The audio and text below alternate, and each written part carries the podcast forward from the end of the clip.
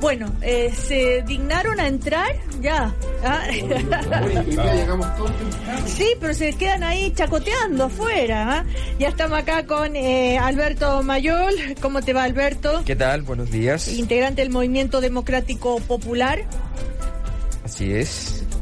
del Frente Amplio, dicen. A veces. A veces. Recurso de protección mediante. Hay días que sí, días que no. Eh, Osvaldo Andrade, eh, socialista. ¿Cómo le va a usted? No, más bien, muchas gracias, buenos días. Buenos días. Sí. Uy, que está serio hoy día. No, un poquito frío, pero... Ah, bien, ya. ¿De dónde viene usted? Del cajón del maestro. De eso. Ahí sí que hace frío. Sí.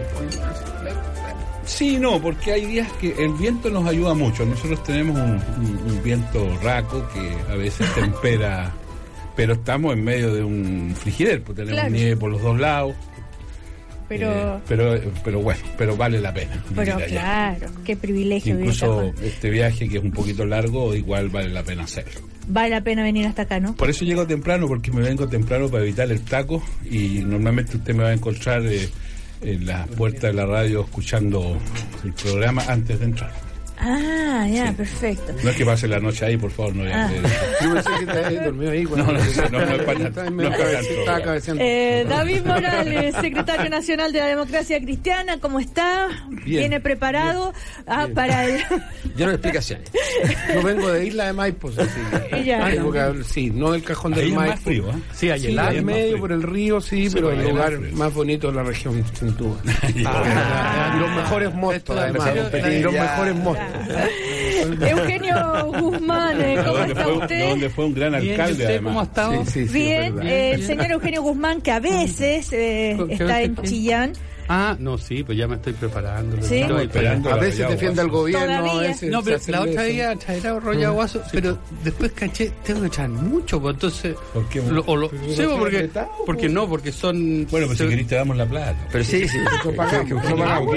Ah, ya, bueno, ya. Pero a, pero a Marcos Concha tráigaselo de regalo porque Sí, no, española. ¿eh? Cómpralo Sí, con no. tarjeta y después nosotros te... No, o sea, ya Hacemos no, la transferencia. No, pues hay que ir a, Uh. a comprar ahí con plata. dice.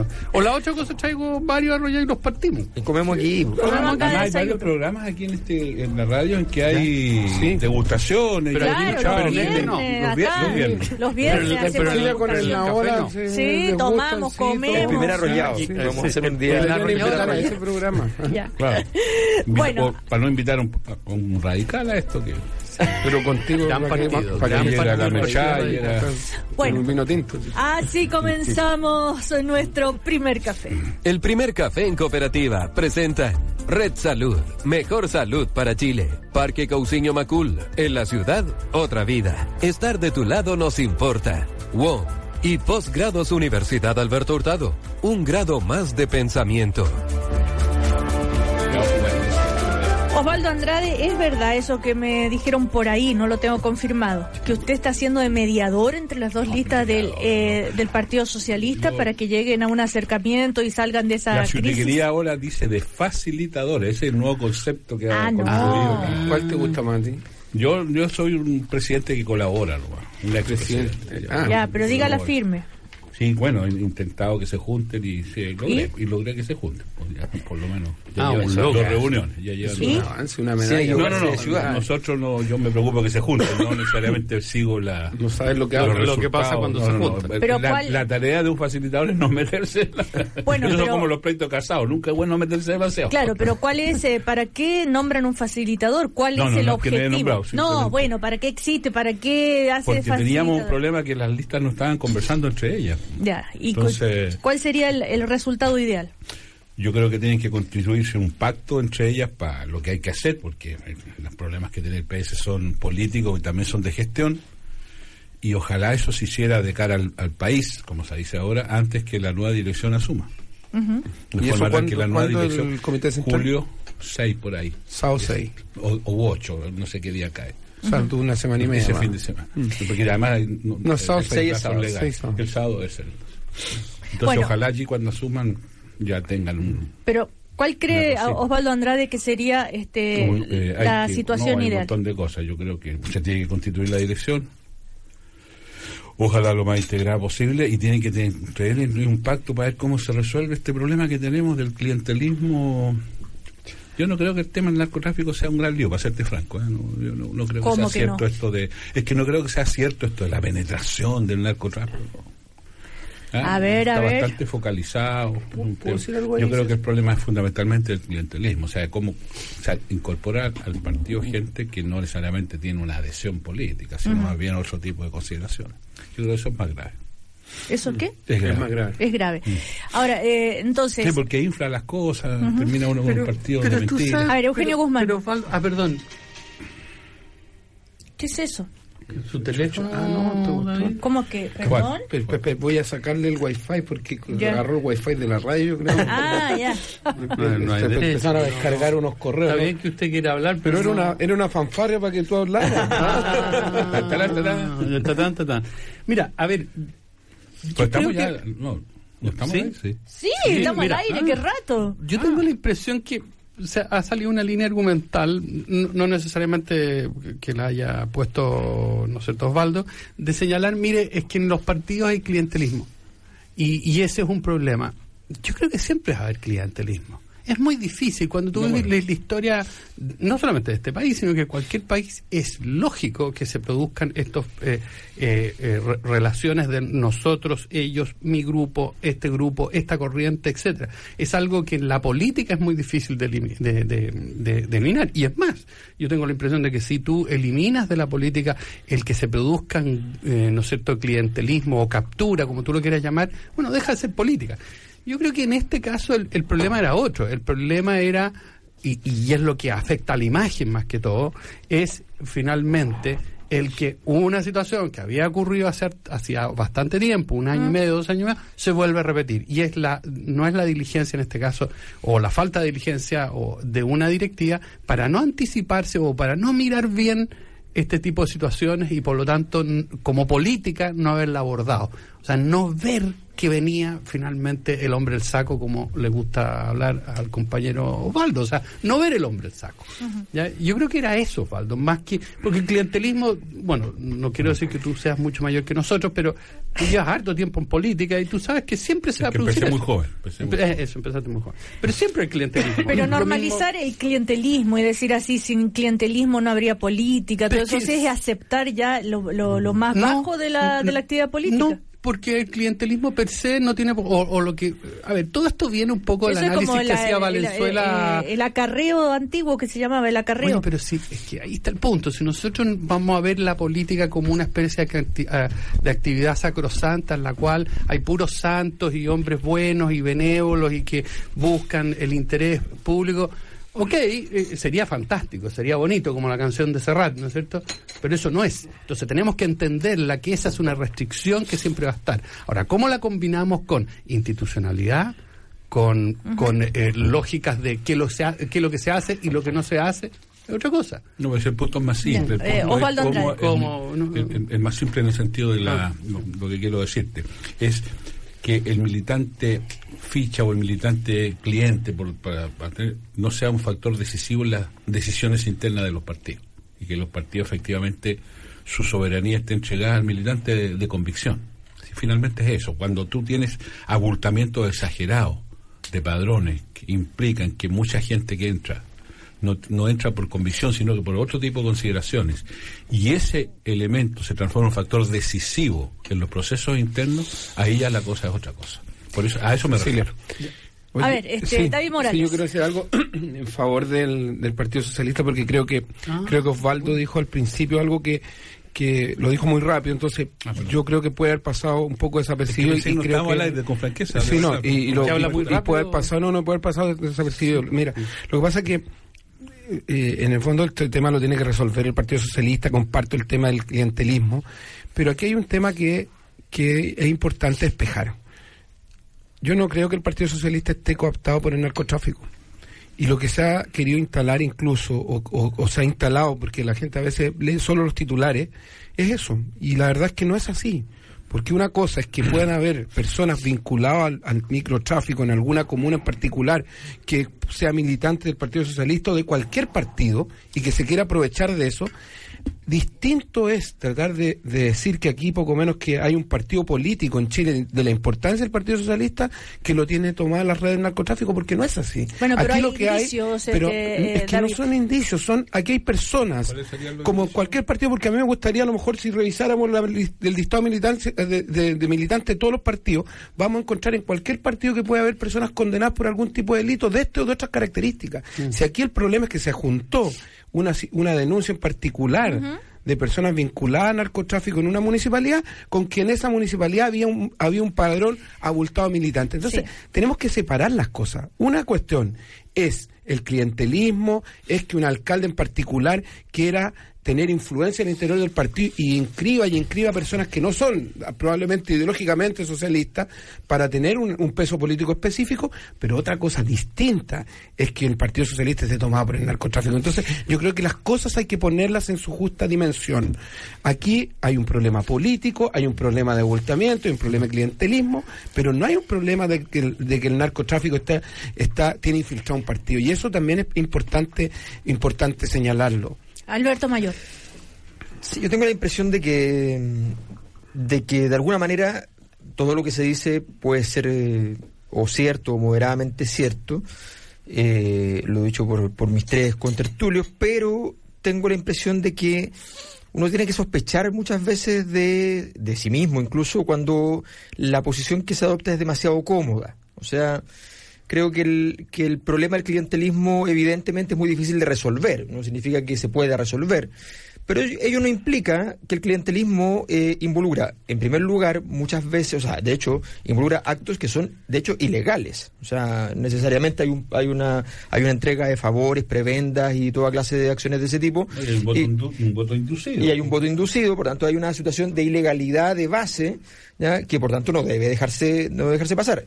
Entiendo que es muy difícil de controlar, que es una cosa diferente. Hay, hay tipos de delitos que son difíciles de fiscalizar, pero cómo tú, eh, las estrategias que tú como partido, como organización vas teniendo para evitar que eso ocurra, y sobre todo aquellos que tienen cargos de autoridad, o sea, aquellos que son presidentes de partido, qué sé yo, que tienen información contundente respecto a la presencia de, de situaciones como esa, eh, ¿qué hacen para, para que eso no, no acontezca? Entonces, yo creo que ahí es donde nosotros tenemos que exigir, exigir mucho más. Yo creo que efectivamente la situación del narcotráfico en el Partido Socialista tuvo que ver con una, una red clientelar que tenía vinculaciones al narco. Y entonces tenemos una, una situación, do- pero, pero eso no es menor porque significa que hay, que hay facilidades para el mundo del narcotráfico para ingresar en la política, no al Partido Socialista, en la política. Yo creo que esa es la preocupación que tenemos que, tenemos que tener porque esa infiltración en Chile sería inédita y sería una desestructuración grave. O sea, nosotros ya, lo vivimos.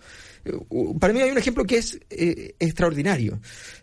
La capacidad de organización social, política, comunitaria que tenían las poblaciones en Chile eh, hace 30 años fue destruida y convertida en anomia total, pura y dura en, a partir del narcotráfico. O sea, nu- nu- nues- nuestros sectores populares, en aquellas poblaciones donde había una vida tradicional, una, un- una identidad de pertenencia, eh, una sensación además de una capacidad política de acción, eso se elimina eh, y lo único que queda es o aquellos que gracias a la religión se mantienen fuera de, o aquellos que caen adentro. Entonces, eso nos puede pasar en la política fácilmente si nos ponemos en una posición cómoda. Mi, mi preocupación es esa. Sí, Eugenio Mira, yo, yo creo que es importante que precisemos qué vamos a entender por lo clientelar o, o el clientelismo. Eh, efectivamente, si uno lo entiende solamente en esa dimensión electoral, Osvaldo, de decir, bueno, aquellas personas que ingresan a un partido sin, sin la convicción correspondiente, yo creo que una, división, una, una definición bastante limitada, porque obviamente las personas no se dividen en dos y, y tienen convicciones y tienen intereses, tienen las dos cosas. ¿Ya? Entonces, por lo tanto, es muy difícil este, eh, eh, separar ambas ambas dimensiones en, las, en los individuos, las personas, y por lo tanto muchas veces al contrario, confluyen y, eh, y se expresan y, y se expresan. Yo no creo que el tema hoy en día nuevamente sea específicamente el solo el del padrón o los vínculos en narcotráfico, sino que tiene que ver con una situación que políticamente podía haberse advertido, se podría haber anticipado, precisamente por lo que dice David. O sea, en el sentido de que, bueno, eh, y, y, quien lo- y tú lo estás refrendando, Alberto, en el sentido de decir, mire, estas redes pueden tener efectos no muy dañinos, por lo mismo que dice Osvaldo. Entonces, bueno, había que anticiparse esta situación. Es porque la gente ve titulares. Si no es que, no- no- a ver, si sabemos que la gente ve titulares, sabemos que la gente se queda con el top of mind de lo que vio en un segundo. Entonces, precisamente, eso debería haber llevado a esa directiva a ser mucho más prudente. Pero eso. Osvaldo, eh, eh, déjame cerrar sí, sí. una cosa. Y lo segundo, cuando entendemos lo clientelar, también hay que verlo un poquito más amplio. Lo- el clientelismo no es solamente eh, eh, eh, una situación acotada que eh, a- a- ajena a la política, está siempre presente en la política. Y eso es lo que tenemos que... Osvaldo, ah, cuando hablamos de clientelismo, ¿de qué estamos hablando? Eh, Mm. ¿A cambio de qué? Ah, De todo, de todo tipo de prebendas. Ah, pero una, por pe- ejemplo. una pega, Desde un favor, más- desde las más rascas. una, una- un paquete de mercadería. No, No, no, si es la realidad, como decía un pensador y un gran Pago de cuenta a veces. Siempre es más que rasca. po. Y esto, discúlpeme, Sí, hay, es verdad. hay campañas, o sea, esto es bastante, yo estoy de acuerdo, está bastante Pero, mal eh, diseminado. Hay, Hagamos hay- pedagogía para hay- quienes no conocen la es lo vida. que estoy intentando ¿cierto? hacer. Hay campañas parlamentarias o que se, se nutren del pago de cuentas. O sea, de inscríbete en el Partido. Socialista y No, yo te pago. No, o vota por mí y, y yo te pago la cuenta de la luz. Pero Por favor, estamos en Chile y estas cosas no estoy hablando de ninguna Pero novedad. una cosa es votar por mí, otra cosa es eh, No, pero inscribirse, porque también es, también en el es partido. adhesión- ah, también es adhesión política. Yo, mi- mira, déjame. Nosotros estábamos en clandestinidad y yo militaba en el Partido Socialista Unitario y está y nos juntamos con el Partido Socialista Almeida y tuvimos un problema con, con el padrón militante. Estamos de clandestinidad, o sea, como, y logramos sortear este problema haciendo un proceso de saneamiento, si me permite decirlo así. Lo hicimos en clandestinidad, yo no veo razón alguna que no lo pudiéramos hacer ahora, que nos tienen esas limitaciones. Entonces, yo estoy de acuerdo que probablemente el partido debió haber advertido lo que iba a pasar y claramente las medidas, expulsar a los- al, al- al núcleo, eh, al alcalde, entre ellos, fueron insuficientes y los hechos lo están demostrando. Pero una cosa es reconocer aquello y otra cosa es darle una dimensión al problema que es grave, pero que trasciende el tema del narco, trasciende el tema del Partido Socialista. O sea, discúlpeme, y en, eso Mayor tiene toda la razón, el narcotráfico está instalado en el mundo popular. Bueno, no digo sea, Sí. sea exclusivo, porque para Roberto Sí. es de otra manera. es de otra manera, un poquito con, más con elegante. clientela en Ah. el otro sentido. Y, y tal vez en eso debiéramos preocuparnos un poquito, porque, Sí. mire, todos sabemos que cuando los fuegos artificiales se instalan en la población es porque llegó la droga. Sí. Y, y todo el mundo se... le- Recién ahora nos dimos cuenta que los funerales narcos, hace rato que estaban los funerales narcos. Y por algo O sea, se, hay se- mil está- ejemplos en ese sentido. Está en el centro de la, de la Pero volviendo al punto, lo que a mí me preocupa del clientelismo es cuando se abulta una soberanía para tomar decisiones internas que finalmente son decisiones políticas, porque finalmente terminan los ciudadanos que forman parte de esa decisión política, los, los partidos son de adhesión voluntaria, qué sé yo, los ciudadanos que toman parte de esa decisión no se sienten, no tienen la convicción socialista, y en consecuencia, ¿me entienden? En ese Sí, no, sentido lo... yo te lo- entiendo, lo- pero lo- Osvaldo, a propósito que tú Sí. dices, Eugenio. has ha puesto énfasis en el padrón, pero de repente yo me pregunto, ¿no hay también un problema, a pesar de las tradiciones, yo soy gran respetuoso de las tradiciones, ¿ya? Eh, ¿No será el sistema también de elecciones el que el que probablemente no, no, no, no opera? ¿Y cómo debería ser? Directo, Bueno, nosotros hemos, perdón, Pero- nosotros pero hemos eso- explorado todo tipo de fórmulas. Hemos hecho elecciones directas, autoridades ojo. unipersonales. La tradición del Partido Socialista, con este viejo esquema de que las direcciones son colectivas y en consecuencia, acuérdate que ni siquiera hablábamos de presidente. Bueno, nosotros la, Sí. la autoridad máxima era el secretario general, lo que daba la idea de que él representaba un colectivo. Eh, es más bien el sistema indirecto porque eso entrega en el Comité Central, que es de elección nacional, la soberanía para determinar la mesa. Eso es parte de nuestra tradición, pero estas cosas, las- Sí. los sistemas siempre se pueden cambiar. Eh, Pero David la- Morales. Sí, sí, a ver, pero el tema de la forma de elegir, de- para los efectos del clientelismo, da lo mismo. Si los Claro. 4.000 votos de San Ramón iban a estar igual en la lista que quisiera apoyar el alcalde, en el fondo. Pero depende si un foco, o sea, a eso es lo que me refiero. Sí, lo que sí, me preocupa a bien, mí pero- es pero el, mira, daño, pero- el daño reputacional. Oye, porque pero- mira, pero el obvio, Partido Socialista siempre tema- votó mucha gente Oye. en la interna, porque convoca mucha gente. Oye, y pasó, mira, Cecilia, yo Y hoy día votaron, perdón, elimina San Ramón. Osvaldo, sí. Elimina San Ramón. Votaron 18 mil. Sí, o sea, son 22 Ya, menos San eh, Ramón 18 y, y eso pasó desapercibido y es una tremenda David noticia. Morales, sí. Pero yo sé que esto es a lo mejor comunicacional y políticamente incorrecto tratar de defender este punto, Cecilia, pero, pero yo precisamente porque estoy en otro partido quiero hacer el punto. Porque cuando se habla de, de, en el fondo, de que están cooptados por el narcotráfico, ¿qué es lo que significa eso si lo empezamos a desmenuzar?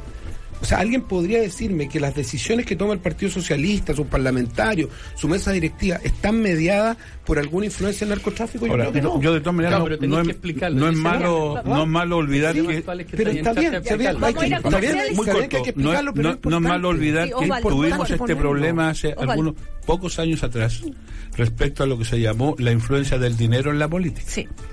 ¿Ah? Y ustedes se acuerdan todo lo que pasó y tuvimos que dictar 12 normas legales que no fueron perfectas. O sea, estos son problemas que importan a todos. Exacto. Vamos a ir a comerciales, hay que ver también si San Ramón va a ser la única comuna, tal vez nos vamos enterando después de otras comunas eh, donde también puede estar Pero, pero ocurriendo ese, lo pero mismo, ese ¿no? tipo de frases son las raras de esto, porque ¿y, ¿y por qué tendría que hacerse así la duda? ¿Y por qué no puede ser solo San Ramón? Porque hay que generar la duda. Porque sería raro. ¿Por qué? ¿Por qué? Por- bueno, Ah, pues, ve, pues, ese es el problema. Es que uno va generando la noticia de antemano. O sea, yo conozco San Ramón. Yo trabajé en el bosque 11 años y le puedo a usted garantizar que en el bosque hay, en el San Ramón hay muchos socialistas. Los socialistas fueron los que se tomaron, la, instalaron la bandera. O sea, hay una tradición socialista que se ve empañada por esta cosa. Entonces, cuando uno deja la duda, bueno, pero es que seguramente esta sospecha es bien jodida, porque uno deja instalada la sospecha. es que podría llamar la Cuando atención usted- que sea tan bueno, este, cuando, cuando me lo focalizado. demuestre, yo con No, gusto lo voy sería, a escuchar. sería bueno que tal vez se prevé eh, tener prevención eso en, las, en todas em- partes. Empecé y mi intervención diciendo que hay que hacer Claro. un esfuerzo de todos. Seguimos en el primer café con eh, Alberto Mayol, Eugenio Guzmán, David Morales y Osvaldo Andrade. Bueno, todo el primer bloque ya se habló del Partido Socialista, vamos a ver cómo eh, sigue este Se asunto. desarrolla. Se desarrolla, si logran salir de esta crisis, ah, que tal vez En tenga no solamente este Vamos a tema. salir, como decía la presidenta Fortalecido. Bachelet, vamos a salir fortalecidos.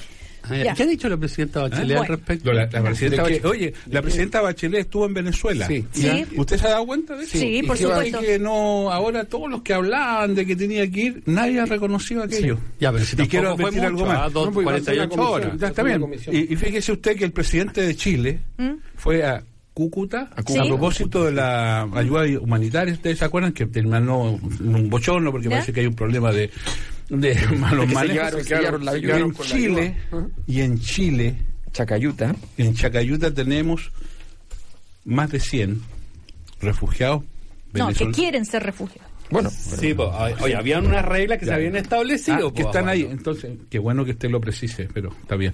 Quieren ser refugiados en un país que reconoce que en Venezuela hay dictadura, que la crisis humanitaria, que el presidente fue para allá, estuvo en la embajada, y no va a recibir a estos niños para facilitarle el ingreso. Y están ahí pasando la noche, niños. Y fíjese que no, no parece que no le preocupa a nadie eso. Bueno, No, eso- pero como quieren ser refugiados, usted tiene razón. Como quieren serlo y todavía no lo son, eh, tienen que esperar. Oye, tiene no, razón. Osvaldo, hay reglas. es que es el Chilezuela, estamos convirtiendo en. Eh, No, no, tampoco hay reglas para- No, lo que pasa es que hubo cambios, ¿no es cierto?, en el tipo de visa, este, en una situación Pero a bien veces- eh, pero medio Sin compleja. avisar, parece. ¿Cómo? Sin avisar, no sé. Claro, no- es que no en- fue se, se supo el sábado, esta gente claro. no se había Pero, enterado. Lo entiendo, eh, entonces, eh, de acuerdo con eso está bien lo que está pasando, porque como las cosas, las reglas cambiaron, tienen que esperar. No, no, no, no, no, Eso es lo no, que me Osvaldo, no, no, no, no, yo no estoy diciendo no. nada, yo estoy dando a conocer los hechos. No, no, No saque eh, la tiro, no, pues, si- no es- tan rápida la cosa. Usted da a conocer los hechos y nosotros damos la opinión política. exactamente. Y, cambiaron las reglas. Los las hechos reglas. son eso, que cambiaron las reglas y estas personas, Es como ¿no es que, cierto? va- como que el, el viernes Chile con Colombia tenga que jugar con 13 jugadores de un momento a otro. Con 13. Y no con 11. Cambiaron las reglas. No, pero estamos Bueno, claros que podríamos- podríamos estamos claros que la, la- la- la Comisión de Derechos Humanos de Chile, el Instituto de Derechos Humanos, dijo que ahí había una crisis humanitaria. Lo señaló. ¿ah? Eh, está ya instalado. Pero- y hay, pareciera ser hay un problema humanitario, ¿no es cierto? Si la explicación para enfrentar el problema humanitario es que cambiaron las reglas y en consecuencia el problema humanitario tiene que esperar para que se formalicen las reglas y estos tienen que volver con los críos, con que sé yo, para allá al, al consulado en Tacna para conseguir no sé qué cosa. Si esa es la solución, yo no sé si los problemas humanitarios se arreglan con formalidades. Ese es mi único punto. No le preocupó al presidente Piñera cuando fue a, a Cúcuta las formalidades, porque era un problema humanitario. ¿Se da Oye, cuenta? pero- a eso pero me refiero. a ver, eh, eso se yo llama creo- yo creo doble que- estándar. Yo Eh, creo que el Eugenio país. Guzmán. yo, eh, yo creo que el país, ¿no es cierto?, ha demostrado con, con creces, ¿no es cierto?, su disposición en el tema venezol- venezolano, en términos de la apertura, lo- lo- eh, o sea, las visas humanitarias, etcétera, etcétera. Lo que pasa es que también, al mismo tiempo, si tú estableces reglas, lo mínimo es que cumplas esas reglas eh, por ti mismo y que expreses de alguna manera tu intención de cumplirlas. Ahora, pueden, producir, pueden producirse estas situaciones. ¿Sabes cómo Sí. se arregla eso? Instala ahí mismo en Chacayuta un dispositivo. Exacto. que Bueno, revise puede las ser, cosas. puede ser, Pues pu- es puede ser, pero, no es llegar y decir, Pero, eh, voy, a, voy a sobrepasar las reglas y no las voy a hacer cumplir. Facilita el cumplimiento de la regla entonces. Ah, bueno, Instala un ser. dispositivo en Chacayuta para que la gente que está ahí pasando la noche no tenga que volver a pie a Tacna, sino que lo resuelva ahí Porque si no da la impresión de que, de que en el Alberto. fondo el, el, el capital político era eh, ayudar a venezolanos Y se han ayudado, ¿no? y se les ha ayudado, pero ese era el capital político porque fue el centro de la campaña del señor Piñera desde la primaria. O sea, yo estaba, en campaña y llegaba a cualquier parte y estaba la gente de Piñera entregando los papeles de Piñera que lo único que decían y repetían era para que Chile no sea Venezuela, para que Chile no sea Venezuela, para que Chile no sea Venezuela por cada papelito que entregaban. Bueno, si eso fue el corazón, entonces da la impresión, desgraciadamente, de que no hay una visión de principio, sino que hay una visión política de decir, bueno, efectivamente esto es lo que los refugiados que nos interesan son aquellos que cumplen el, el- el estándar de favorecer políticamente al gobierno de turno. Y resulta que los conceptos de refugiados tienen que ser universales, y eso es un principio fundamental de los derechos humanos y de la visión y, y de toda y, y de, y de Naciones Unidas y de todo el mundo. Entonces, cuando tú ves que la- la- el trato primero a los haitianos respecto a los venezolanos fue muy diferente. Y cuando el trato hoy día vemos entonces en Chacayuta que es distinto también para los peruanos, bueno, decimos, aquí, aquí está pasando algo. Oye, por favor, Bueno, eh, estamos hablando que... Eugenio no, no exactamente la cifra, pero va- estamos hablando de cientos de miles de venezolanos han podido entrar al país. Entonces estamos haciendo... no es tan difícil hacer entrar 100 que eh, están en una un va- crisis. en un vaso que está lleno, estamos diciendo, oh, no, mire, está medio vacío. Eugenio, No, cuando estamos diciendo la discriminación. humanos, los números no importan. La Bueno, discriminación. eh, no, eso es un decir nomás. El director oye, nacional del. Servicio Jesuita Migrante, José Tomás Vicuña, ha sido muy crítico de esto. Ha dicho los derechos humanos solo hasta donde nos conviene, se pregunta. Pero son muy Eh, pocos, Bueno, no pero- importa, pues son muy no, pocos. No, no, mira, Eh, mira, el servicio jesuita también ha sido sistemáticamente Eugenio. contrario a todo lo que hace el gobierno, ya en, en todo orden de cosas, así que yo creo que también hay una posición ideológica legítima, qué sé yo, pero yo creo que el país, y no, a ver, si no es solamente un problema del gobierno, el país ha hecho esfuerzos importantes en ese sentido. ¿El o sea, gobierno le declara ¿ya? el conflicto al Papa?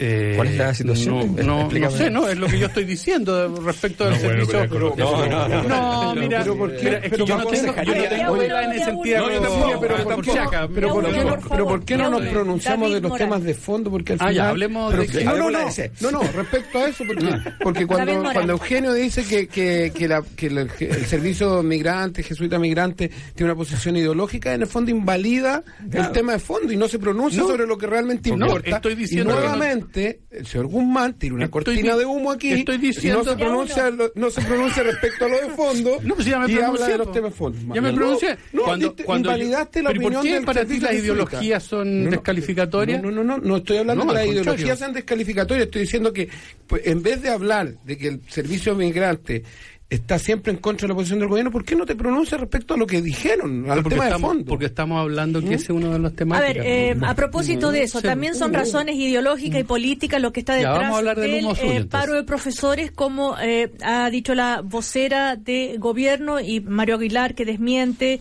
y a propósito de esto de que salió que él iba a ser candidato a gobernador, en fin, eh, ¿qué está pasando con este paro que no logran desactivar lo que creen ustedes? A ver, yo, A ver, yo tengo, una, eh, yo tengo la impresión de que eh, la, la educación es una cosa muy sensible, muy delicada y, y- y hacer buena educación requiere una estatura y una altura de miras desde el Estado y desde los gobiernos muy grande. Em, la ministra encontró desgraciadamente un botín político en entrar en conflicto con los vándalos. Los vándalos son personas que, en, en el, que no están en el ambiente educativo propiamente tal. Pueden estar yendo al colegio o a la universidad, pero no están en el ambiente educativo. Y eh, lo que buscan hoy día los vándalos en todo el mundo, de hecho es un fenómeno mundial, es que su principio de integración es destacarse, la fama, eh, aparecer eh, que el, el conflicto es entre el que está tirando la piedra con X otra persona. Si tú le pagas, le- si tú le pagas mostrando todo eso y diciendo este es el corazón del conflicto educacional en Chile, primero estás mintiendo porque ese no es el corazón del conflicto educacional en Chile, y en segundo lugar estás ganando votos fácil a partir de algo que es impropio, y en tercer lugar estás haciendo que esa persona sea tu oposición real y no la oposición política. Pero Alberto, el paro de profesores. No, no, es que esto tiene que ver con lo mismo, porque finalmente la ministra ha estado todo este tiempo, mientras el paro está, ha estado discutiendo el tema del Instituto Nacional y ha estado jugando el juego del Instituto Pero Nacional. el subsecretario Y- que está a cargo de las eh, negociaciones. Sí, pero, pero a ver, pero la- justamente, no hay, ¿qué, hay, ¿qué puede ser más importante para el ministro de Educación en Chile que una conversación con el profesorado? Para un paro. O sea, o sea, eh, frente a un semanas. colegio. Sí, o ¿qué puede ser más importante?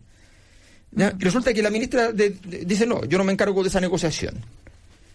No, es, es que es impresentable. Aquí hay una Eh, eh, A ver, desidia, aquí hay Eh, una pero desidia. la, la, la, la vocera dijo, no hay ninguna justificación para que este paro eh, que este paro continúe y que lo sepan los padres, los alumnos y también los propios profesores. En la continuidad de este paro, lo que hay es una motivación política, una candidatura a gobernador regional del presidente del Colegio de Profesores. Algo que él ha desmentido eh, Es absolutamente. que mira, mira, es que Y, me parece que eso eh, es impresentable. O sea, no- ella no puede, primero, una Alberto. persona cualquiera con méritos de haber hecho una movilización, mañana si quiere ser candidato a lo que quiera, es legítimo. Del legitimarlo es, es ridículo. Aquí hay personas que llegan a la política porque son porque son parientes de alguien, porque los pusieron en el lugar y qué sé yo, y eso es más, ser más meritorio que alguien que logró hacer una movilización y plantear temas de país. No, si el señor Aguilar mañana quiere ser candidato a algo, legítimo será. No es candidato a nada, no hay ninguna información de eso No, él lo ha real. desmentido Lo ha totalmente, desmentido, pero más allá de eso, si lo, si lo quisiera hacer, es, es meritorio que alguien que ha hecho algo importante a nivel social pueda pasar a la política y no lo contrario. Sí, pero Entonces, usar un movimiento no, no hay ningún uso. ese es no, la, la- no, porque la- si tú estás la planteando los temas digamos. relevantes y estás haciendo y estás escalando esos problemas a nivel ministerial y logras una negociación con- contundente, no has usado nada.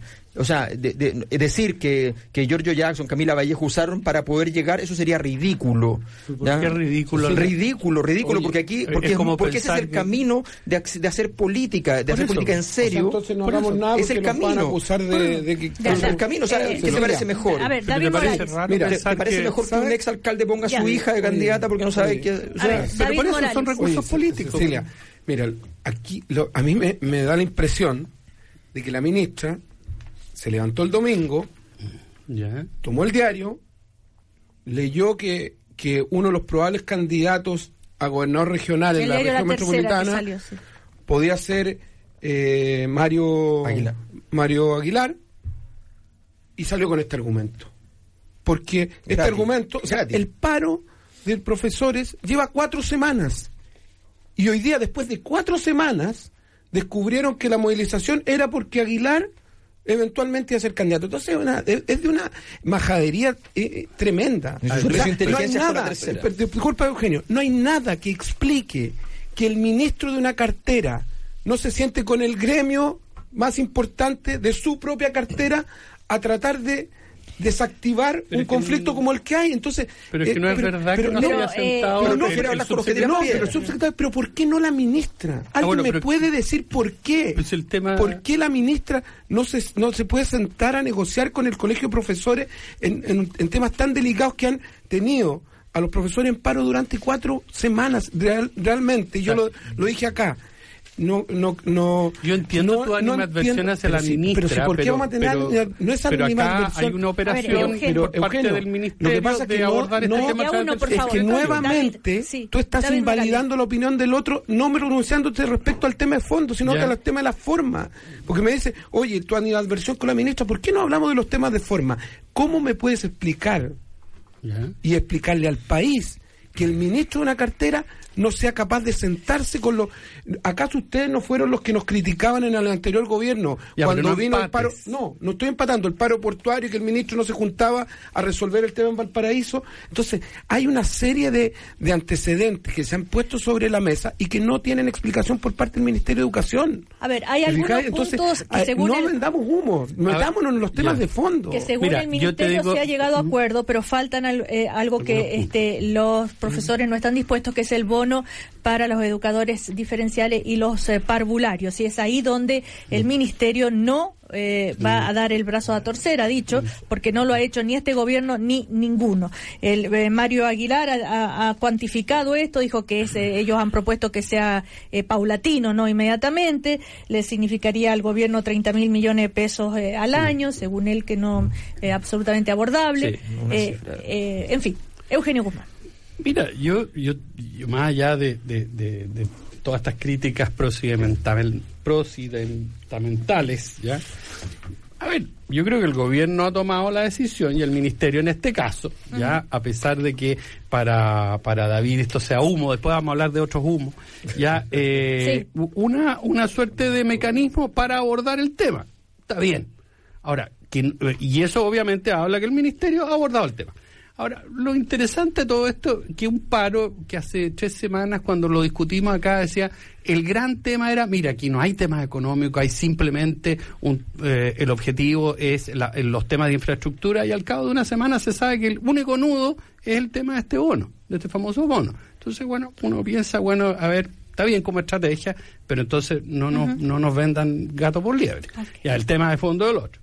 Ahora, yo creo que es innecesario, ¿no es cierto?, empezar a enfocar, a menos que haya otro propósito, enfocar todos los dardos en la ministra si es que desde, desde el primer momento había una intención por parte del ministerio, a través, a través del subsecretario, de abordar el tema. A menos que haya otra agenda que desconocemos. Según este Mario Aguilar eh, y los profesores, el gobierno está jugando al eh, apostando por el desgaste del eh, movimiento, lo cual puede ocurrir, claro que sí.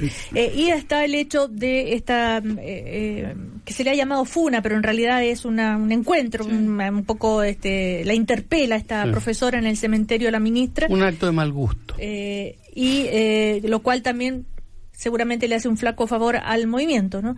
Eh, Osvaldo Andrade. Cuando el argumento para desestabilizar el, el movimiento de los profesores es que una eventual candidatura de Aguilar, creo que la peor manera de enfrentar estas cosas, porque el Colegio de Profesores podría decir sí, pero lo que pasa es que la vocera también tiene pretensiones presidenciales, porque incluso salió en la encuesta, entonces su actitud tiene que ver también con perspectiva de candidatura, y al final terminamos es que eso suma cero. Eh, Lo que no es razonable es que llevemos cuatro semanas de un paro, que si el gobierno estima que no tiene razón alguna para que algo tendrá que hacer, alguna medida tendrá que tomar, porque si es un paro injustificado, ilegal y todas estas cosas, la consecuencia natural de la autoridad es que tome medidas de autoridad.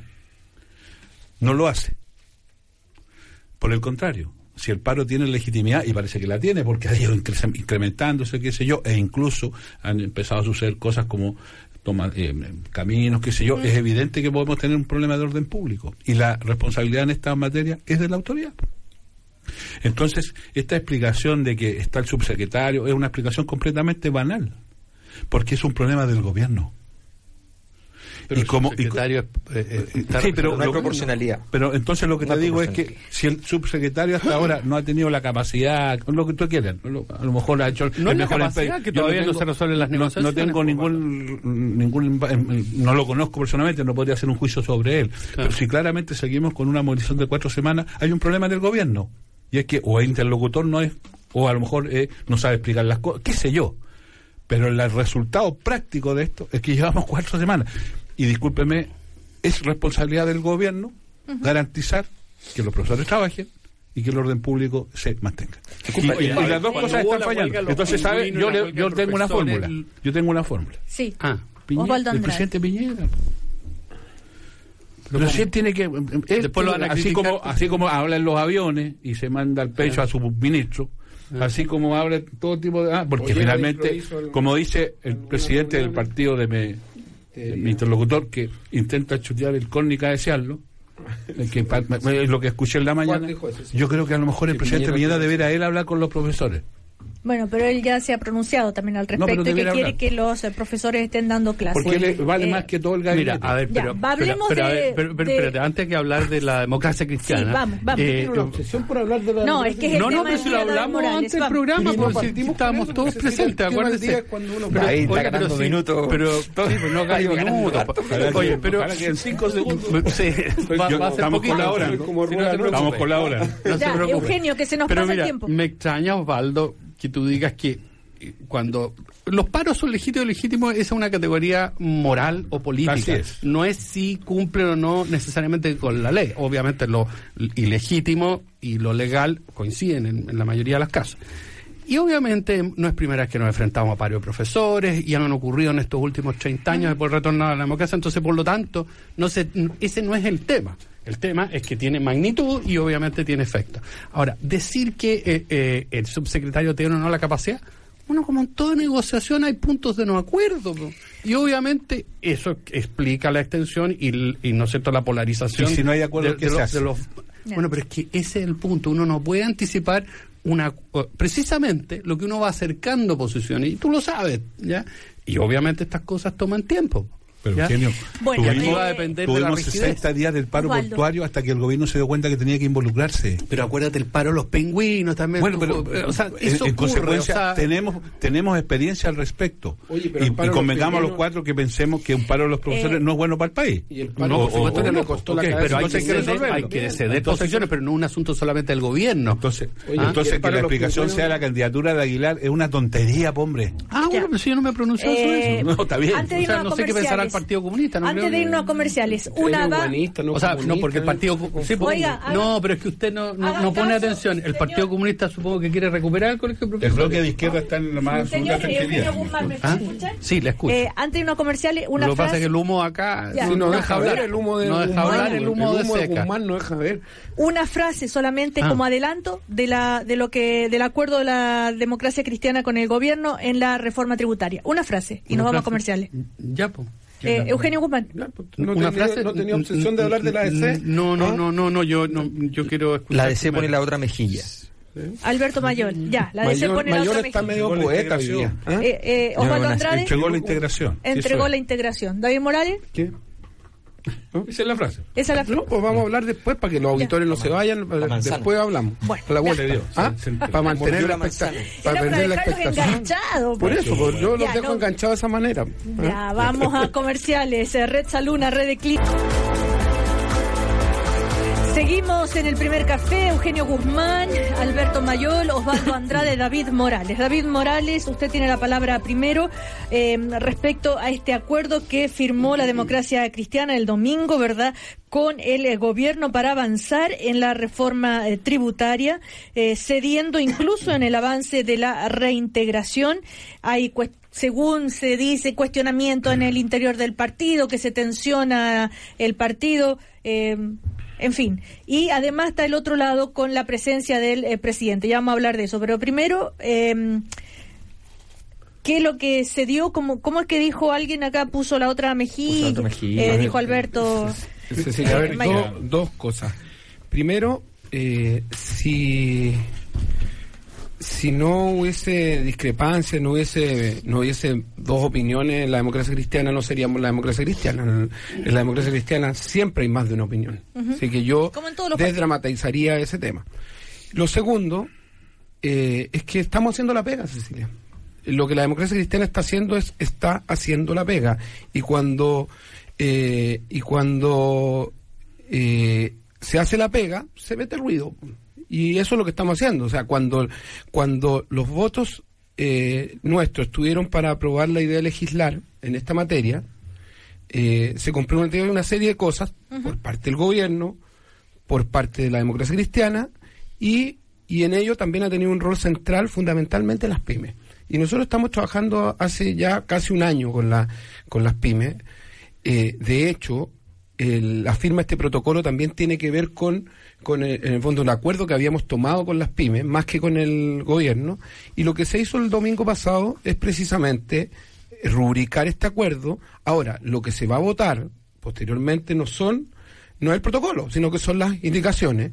Y obviamente lo que ha dicho el diputado Ortiz fundamentalmente, que es miembro de la comisión, de que él va a esperar la- la- las eh, indicaciones, Sí, que es, no va lo a dar no- un cheque en blanco, es lo que nos había dicho a nosotros también, y es lo que le señaló al propio ministro de Hacienda cuando se conversó esto, y además como era semana distrital, él dijo yo me voy a Concepción, Eh, los que conocemos bien al diputado Ortiz sabemos que él trata de, eh, tiene 100% de asistencia prácticamente en toda su legislatura al Congreso, pero también la semana distrital la aprovecha para estar en su territorio. Y él dijo, no voy a firmar este documento, voy a esperar las indicaciones, pero en, en- en lo central lo comparte absolutamente. Y y en ese sentido se ha generado una polémica por la por la partida de- de- del diputado Lorenzini porque no está el diputado Ortiz. Entonces yo quiero aclarar inmediatamente ese punto. La partida Ahora, del diputado eh, Lorenzini porque la, se la molestó por la del presencia diputado Lorenzini no es porque no estuviera de acuerdo con el protocolo, por porque la porque si no hubiese estado de acuerdo con el protocolo no habría estado Claro. no habría estado en la reunión. Lo que pasa que y esto también lo dijo Fuad como presidente del partido. El problema del presidente Piñera es que él tiene él quiere estar ahí siempre eh, sacando una pequeña ventaja y obviamente no estaba considerado. ¿Va a leer algo? Claro, que fue a Chaín esta mañana en el diario Cooperativa, dijo, nos sorprendió, a propósito de la presencia de Sebastián Piñera, nos sorprendió y fue incómodo. Al final incomoda su sobreexposición, quiere patear los córneres y cabecearlos, siempre quiere ganar él y se terminó invisibilizando lo realmente importante, la presencia de los máximos líderes de las pymes. Es que ese, ese es el problema, pues Cecilia. Espera, dame un segundo. Pero, pero voy a pronunciarme todo lo que quiera. El, el, el tema, este es el problema. Porque parece que para el gobierno y para el presidente Piñera lo importante no es, en el fondo, el contenido del acuerdo, sino que es tratar de sacar una pequeña ventaja comunicacional. Para nosotros, y por qué estamos sentados en esa mesa, es porque hemos trabajado con las pymes. Y los acuerdos a los cuales se han, se han llegado tiene que ver precisamente con beneficios directos para las pymes y para los adultos mayores, porque estaban los dirigentes de las pymes y está el presidente de la de, de una de una de las agrupaciones más importantes del país de adultos mayores, que es precisamente Ramón Aguilar, que es del distrito de nuestro amigo Osvaldo Andrade. De Pirque, exacto. De Pirque, justamente. Y estaba también en esta, en esta reunión y se ha hablado mucho de respecto al tema de la integración, respecto, respecto a los contenidos del, del, del proyecto. Y ahí es importante aclarar un par de cosas, Cecilia. Nosotros, obviamente que no nos gusta la reintegración, pero si nosotros llegamos a algún acuerdo donde se compensen los menores, los menores ingresos de manera efectiva, obviamente que vamos a, vamos a, y si eso beneficia a, la- a, la- a las pymes, beneficia a los adultos mayores con exenciones, porque al final lo, importante es que se invisibiliza lo realmente trascendente. O sea, aquí hay miles de adultos mayores que no tienen cómo pagar las contribuciones de sus propiedades. Y, y, en- y eso entró en el debate precisamente de fondo. Y quiero hacer un solo alcance eh, respecto al tema de la integración. Se ha hablado de estos 800 millones de dólares que, que se dejan de percibir. Sí. Y dicen, oye, pero hay compensaciones por 400. Pero lo que no se ha dicho es que solo 330 millones de los 800 son beneficios para los super ricos. Y solo en impuestos directos los super ricos van a, van a, van a tener que pagar más de 400 millones. O sea, se compensa efectivamente porque el resto de la, de la, de la integración lo aprovechan las pymes. Lo aprovechan las pymes. Entonces, nosotros no vamos a estar en contra de eso. Eso es lo que hemos ido construyendo. Es parte del trabajo que la democracia cristiana ha hecho y, y lo vamos a defender. Y si, si eso significa sentarse con el gobierno, lo vamos a hacer. Lo A vamos ver. a hacer porque creo, creemos que no tiene nada de malo sentarse con el gobierno y, y buscar acuerdo en beneficio de los chilenos. Y ahora en el eh, viaje a Medio Oriente, también en el avión, el presidente ha aprovechado la presencia de la eh, senadora eh, Jimena Rincón y del diputado Gabriel Silver para eh, acercar posiciones respecto a la reforma de pensiones. ¿ah? Eh, también se está tratando de avanzar en eso. Osvaldo Andrade, a ver, ¿qué le pasa a la oposición? Eh, un- ya lo hemos discutido varias veces, ¿no? Esto de, No, yo no, de la democracia a mí no me, me provoca problema conversar con el gobierno, al contrario, creo que siempre los partidos tienen que estar dispuestos a hablar con el gobierno. Y, y la democracia cristiana ha hecho un esfuerzo por, eh, por enfatizar su, su identidad como un partido de centro. Y yo creo que los partidos de centro tienen la, la facilidad de, de- de- de hacer estas cosas. ¿ah? Y a mí me parece bien. Yo no, no- siempre fui partidario de que se distinguiera bien que el entendimiento de la entonces gobierno y hoy día oposición era entre el centro y la izquierda y siempre he pensado que la cristiana es un partido de centro y que en consecuencia debe ser coherente con esa definición. Así que en ese sentido no me causa ningún inconveniente. Sí me llaman la atención dos cosas. Uno, si el énfasis está en las pequeñas y medianas empresas, las pymes, qué sé yo, bueno, es perfectamente posible resolverlo eso por la vía de un estatuto para ellos y un estatuto distinto para los demás. Se puede lograr por esa vía y, y hemos hecho en Chile muchas políticas pooling que hacemos esa distinción. No, no se está logrando en este, en este protocolo, en esas condiciones. Eh, eh, y lo segundo es que yo hasta había entendido siempre es que el tema de la integración era un tema central del acuerdo entre el gobierno y la democracia en el sentido que la democracia cristiana no respaldaba aquello. Y así se anunció entonces y fue motivo de una fuerte discusión, me acuerdo, derechamente. Eh, bueno, ahora pareciera ser que no es así. ¿ah? Y, y, y, y, bueno, habrá que esperar las indicaciones, como bien dice, y, veremos allí. Pero claramente el protocolo desestima aquello que yo entendía era una cuestión central de la posición de este partido de centro. Así que, bueno, eso tendrá que explicarse, habrá que verlo en su oportunidad. Y lo otro que quiero señalar es que hay una hay un esfuerzo de confianza de parte de la democracia cristiana que ya ha sido traicionado en dos ocasiones por parte del gobierno. En el discurso, en el mensaje del presidente, y ustedes se acuerdan que se armó toda una bataola, hubo que salir a dar explicaciones, etcétera, etcétera. Y en la primera ocasión que esto se habló también, porque tampoco el gobierno respaldó lo que era el acuerdo ¿ah? cuando se iba a votar la idea de legislar. Entonces, yo creo que en esto hay una apuesta un tantín peligrosa. ¿ah? Yo entiendo que el presidente de este partido ha puesto todo su capital político. No me quiero referir a las disidencias internas porque habrá que verlo en su mérito y, sí recuerdo que tanto Lorenzini como Ortiz fueron muy enfáticos en decir que ellos no iban a respaldar la integración. O sea, yo no, creo que sea solo un problema de que estaba en el sur o que llegó el presidente y eso fue incómodo. Creo que hay ahí algo que discutir, pero tendrá que verlo cómo lo resuelve la ADC y claramente con los senadores es otro capítulo. Ya si la pretensión del gobierno que a propósito de este protocolo se viabilizó, eh, yo creo que está por verse. Y habrá que esperar que lleguen las indicaciones, si las indicaciones son coherentes con aquello o no. ¿Sabe por qué lo digo? Porque con el protocolo en materia de pensiones. ¿Mm? E-, eso fue lo que nos sucedió en, el discurso ¿no? del presidente. ¿Ah? Pero ahí no había protocolo, lo que eso Pero había un acuerdo, había un acuerdo y el presidente eh, desdibujó, pongámoslo así, ese acuerdo y, Pero después se, Bueno, pero pero esas cosas ya han sucedido y no ha pasado mucho tiempo de aquello. Los personajes son los mismos. Eso la Ahora, eh, este compromiso se establece. ¿Cómo quiere poner al presidente a negociar con los profesores usted después lo Porque ya lo está haciendo en el avión. Sí, yo creo que la ah. cocina de Saldívar se transformó en el avión de la FASH. Ah, ya, ya. Por lo No, lo dijo por lo menos. por lo menos evitamos que parara. Ya, Alberto Mayor. Sí, yo. A ver, a mí me parece que, en primer lugar, eh, evidentemente, o sea, lugares comunes. Digamos, la ADS tiene todo el derecho a hacer la negociación con el gobierno y está perfecto, eso no hay ningún inconveniente. Yo además considero que, y lo he dicho acá, que eh, la directiva de Fuad Chain a mí me parece interesante, aunque estoy en desacuerdo en muchas cosas, porque ha sido políticamente profunda en general en la discusión, o sea, ha tratado de ir sobre ciertos temas y, ha tratado de seguir esa, esa pista en las negociaciones con el gobierno y se ha enojado cuando el gobierno ha demostrado que va para otro lado, qué sé yo, en fin. Esta acción goza, sin embargo, de cierta precariedad política, básicamente porque normalmente uno prepara un escenario. Esto ocurrió así de pronto, ¿ya? Eh, el domingo, de, eh, una manera inusual. Em, y, le pasa algo a Fuad Chaín con lo que hace Sebastián Piñera, el presidente Piñera, que resulta que el presidente Piñera hace algo que es completamente legítimo. O sea, el gobierno está firmando un protocolo, ¿ya? y el presidente dice, bueno, tendrán que sacarse la foto conmigo. ¿ya? No avisó, eso es un poquito, es poco delicado, ¿ya? No avisó, ¿ya? Es poco delicado, pero es legítimo. A mí me parece, además incluso me parece bien. Creo que es importante que en política se paguen las cuentas. O sea, esta cuestión del tipo que manda una carta y dice yo voy a apoyar en segunda vuelta no sé quién, pero no lo va a saludar y no se saca la foto, a mí me parece un poquito impresentable. Porque, porque se supone que esas cosas hay que hacerlas. O sea, se pagan las cuentas en política porque si no, no se hace política en serio. Y creo que efectivamente el presidente va y le dice, bueno, pague la cuenta del protocolo.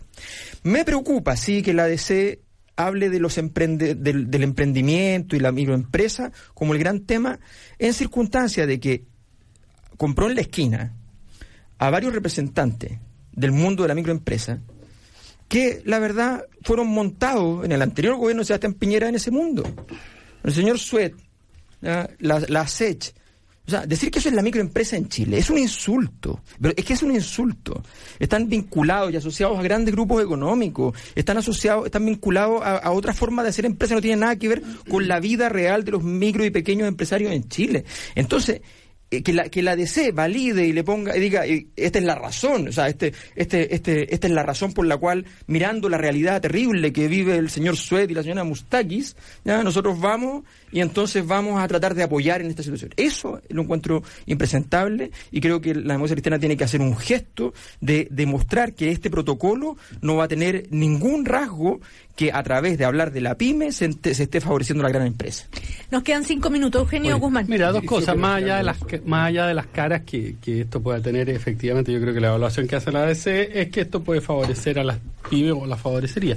Pero bueno, no, no, no me voy a referir a eso, pero a mí lo que me preocupa efectivamente que Chaín, primero no creo que Chaín esto lo haya eh, de alguna manera, esto no, no fue una cosa espontánea, yo Sí, creo que lo venía trabajando hace harto tiempo, o sea, yo no conozco a pero no hay pero- dramatización pública eh, Claro, por supuesto, o sea, por lo tanto lo venía planificando, o sea, no creo que sea.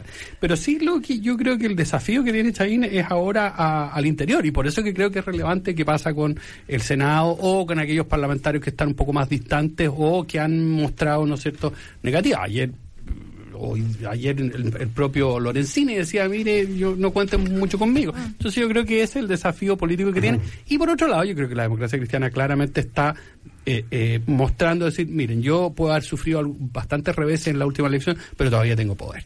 ¿ya? Y por lo tanto ese poder lo voy a ejercer porque si no, de otro modo, es lo mismo que no tenerlo. Y es una actitud estratégica que a mí me parece que vamos a ver si le, le Es la funciona o no. ventaja de situarse al centro. Que Sí, claro, estar, uno- sí, Sí, sí. Yo encuentro bien, por favor, no, no lo tomen Sí, como no, crítica, sí, simplemente pero estar ahí una ya, claro. ya me parece bien. A ver, Mira, Morales. eh, nos, mira, Cecilia, nosotros vamos a seguir haciendo lo que estimemos es bueno para el país.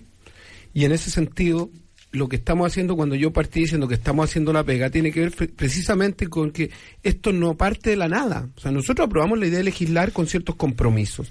Y lo que estamos haciendo por parte nuestra es cumplir esos compromisos. Ahora, ¿estamos apoyando al gobierno con esto? No. Lo que estamos haciendo es cumplir lo que nos habíamos comprometido con el país, con las pymes. Yo lamento lo, lo que plantea Alberto. Yo no voy a eh, erigirme en, repre- en representante aquí ni defensor de Juan Pablo Suedo, de la Alejandra Mustaki, y, y- y en el fondo cada uno se hace cargo de lo que dice. Pero si a mí me dicen que Juan Araya no representa a los, a los, a los dueños de camiones, que Marcos Carter no, no, representa al, al- a, los, a, los, a, las a los representantes, perdón, a los, a los empresarios del transporte colectivo, o, o Rafael Cuncille no, no representa al, al comercio detallista, entonces ¿quién? ¿Te fijas? O sea, en el fondo tampoco podemos relativizar todo.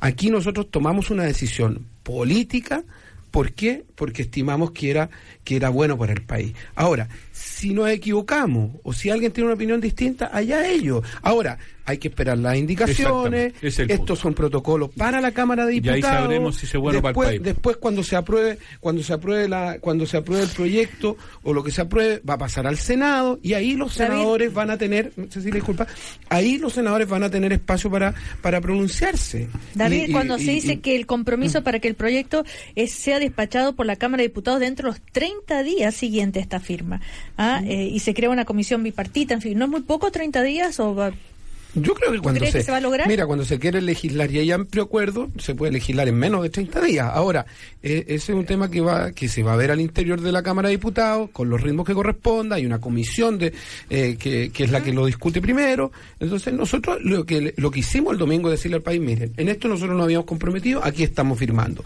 Se explicó el tema de la reintegración, se habla mucho de la opinión de French Davis, de hecho el senador Guanchumilla cita a French Davis, French Davis, ¿qué es lo que dice con respecto a la reintegración? Dice, es legítimo, dice, no estoy de acuerdo, creo que habría que dividir a las pymes de los súper ricos y lo que yo hice a- hace un rato fue precisamente decir aquí los súper ricos se benefician en 330 millones y van a tener impuestos Sí, directos por pero- 400 pero no se Y- separan. y, las pymes y David, las pymes pero no se separan No, los no. súper ricos de las pymes. no, no Osvaldo, se separan, pero pero está claro en que el fondo que va a ven- van a tienen beneficio por Es- 330 es- y van a poner 400 Eso es lo que hay que ver en las indicaciones. Por eso. Por eso, es lo que yo sugiero. Claro, justamente. Y ahí ver, podremos evaluar, y probablemente en un programa, si usted tiene el gusto de invitarnos, ojalá esta vez Lo con Arrollado. Guaso, piénselo, pero acuérdese que está el Arrollado Guaso por medio. Eso es un atractivo difícil de soslayar. Bueno, pero invito Ahí solo evaluaremos si es cierto esto de que es bueno para el país.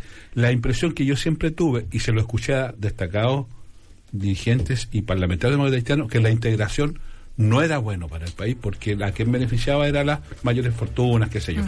Si ahora ocurre que no es así, ve- veámoslo. Yo vuelvo a veámoslo. reiterar, Cecilia, Espere. nosotros no estamos a favor de la integración, No, no, no, sí. pero si hay compensaciones suficientes Claro. y lo que se lo que se gana, lo que se pierde por un lado, se supera con creces por otro, Ahí vamos a están de estar, acuerdo con la vamos a estar de- no en la integración, sino que en, en que en el principio. Ya. Fuad lo dijo en la entrevista, Sí. nosotros Una defendemos defendemos principios. Cecilia, ¿sabes qué? Quiero el tomarme una libertad Sí, no, chiquitita, chiquitita. David, el pero es tiempo. Lo que pasa es integración compensada finalmente. Lo que pasa es que el ayer falleció un importante dirigente demócrata cristiano, Enzo Pistaquio, que fue un gran dirigente. Falleció el día de ayer, pasado el mediodía, de un cáncer. Y yo quiero mandarle un gran saludo a su familia y, y también a los demócratas cristianos, porque Enzo, fue un gran, gran dirigente de la democracia cristiana la y lo mínimo, difícil, lo mínimo que puedo hacer es rendirle un homenaje Por desde esta tribuna. En ese café Gracias. se hicieron grandes cosas. En el Mermos. Así es. Así es. Grandes cosas. Eh, En- Eugenio Guzmán, eh, David Morales, Gracias, eh. Alberto Mayol, Osvaldo Andrade. Gracias. Cecilia, queda el compromiso de la próxima ocasión contar con Arroyado Guaso. ¿Queda el compromiso voy a echar o no? piñones, o lo organizamos, favor. claro. Ah, Y- ah, o lo organizamos. o, o firmamos no, un no, no, protocolo. no, la pregunta es vaya, un protocolo. Cuando a vaya, no voy a ir hasta las Cármenes. Para ese protocolo que julio, pero no nos que queda tanto. Ahora, si firmamos ese protocolo, Alberto tiene razón. Capaz que llegue el presidente a llega a sacar un Cuidado, no le avisemos. A No le a la mitad. Y capaz que nos quedemos sin Arroyado Guaso. Ya que les vaya muy bien, chao. Hasta luego. El primer café en cooperativa presentaron Red Salud, mejor salud para Chile. Parque Cauciño Macul, en la ciudad, otra vida. Que sepas opinar, nos importa. WOM y Postgrados Universidad Alberto Hurtado, un grado más de pensamiento. Cooperativa. Todas las